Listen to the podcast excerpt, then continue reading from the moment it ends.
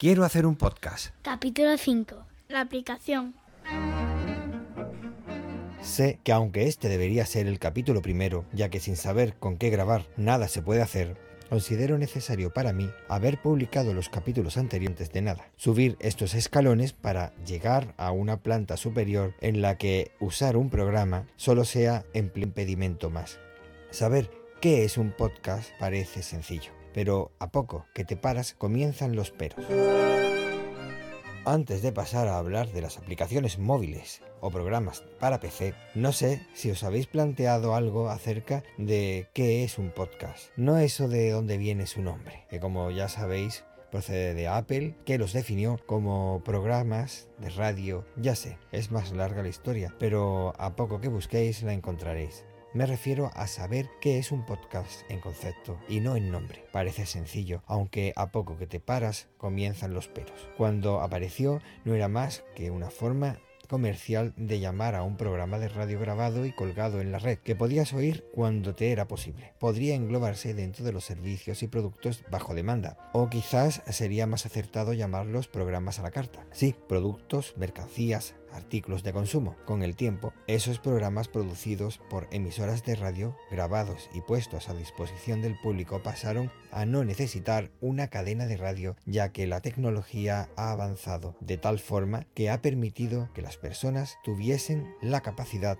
de grabar y editar programas podríamos decir que la tecnología ha permitido la democratización en la creación de programas de radio. Tal es así que podríamos decir que los podcasts son como los blogs, ya sean profesionales o personales, son una expresión de la nueva sociedad. Como comenté en otra entrada de mi blog, estamos en una situación de explosión creativa. El problema es que, como pasara en los 90, las grandes empresas están a punto de lanzar sus zarpas y la creación de contenido será, digamos que regulada, por no decir otra cosa. La historia se repite una y otra vez, así que antes de que se regule, y no sepa de qué forma se hace, mejor que haga la grabación y me quito la espinita.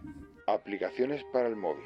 Anchor es una aplicación para el móvil que pertenece a la plataforma de podcast homónimo. Recientemente ha sido comprado por Spotify. Te permite subir una grabación y añadirle música de fondo o publicarla directamente. Puedes grabar el podcast directamente con la aplicación y luego añadirle música de fondo que, como con la opción anterior, te hará una perfecta integración subiendo y bajando los niveles de volumen de la música. Te permite recibir mensajes de voz de los oyentes y añadirlos al programa. También te permite añadir hasta 10 personas a la vez. Si no están en la aplicación, solo tienes que mandarles una invitación y en cuanto se conecten comenzará la grabación de forma automática. La verdad es que es una aplicación muy completa.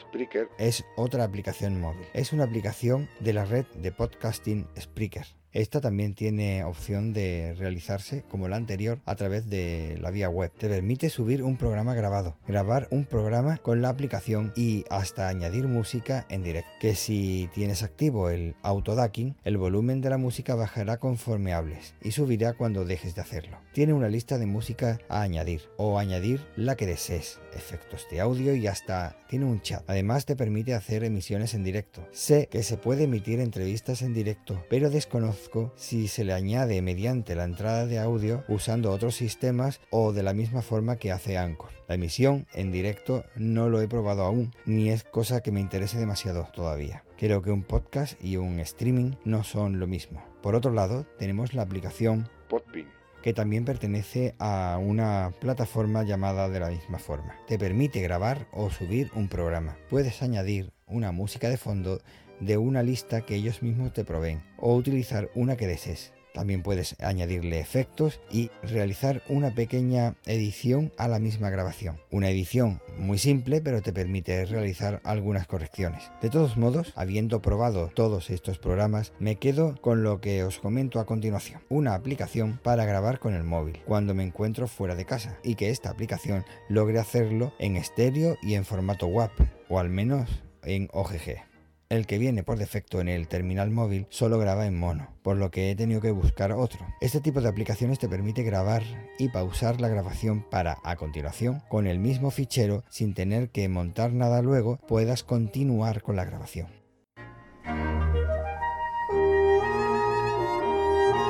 Dentro de las aplicaciones móviles para grabar tenemos también uno que te permite hacer una edición de audio que se llama Wave Editor y que suelo utilizar cuando me encuentro fuera de casa. Sin embargo, para programas potentes tenemos el que está diseñado para PC. Es de software libre y multiplataforma. Se llama Audacity. Con este programa puedes grabar y editar como desees, incluso multipista. Se utiliza en muchos programas de radio profesionales.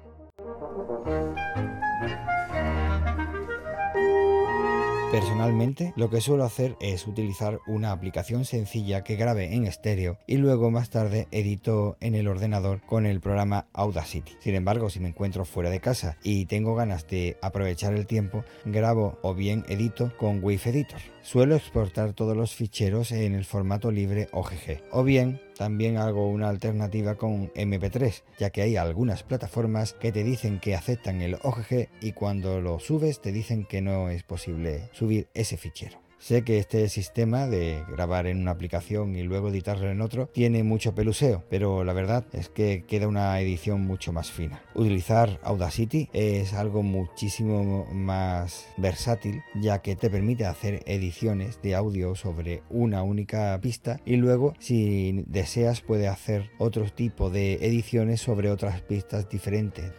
Espero que esto os pueda ser de utilidad. Esto es quiero hacer un podcast de Diario de Argifonte y yo me llamo Víctor Gabriel. Un saludo.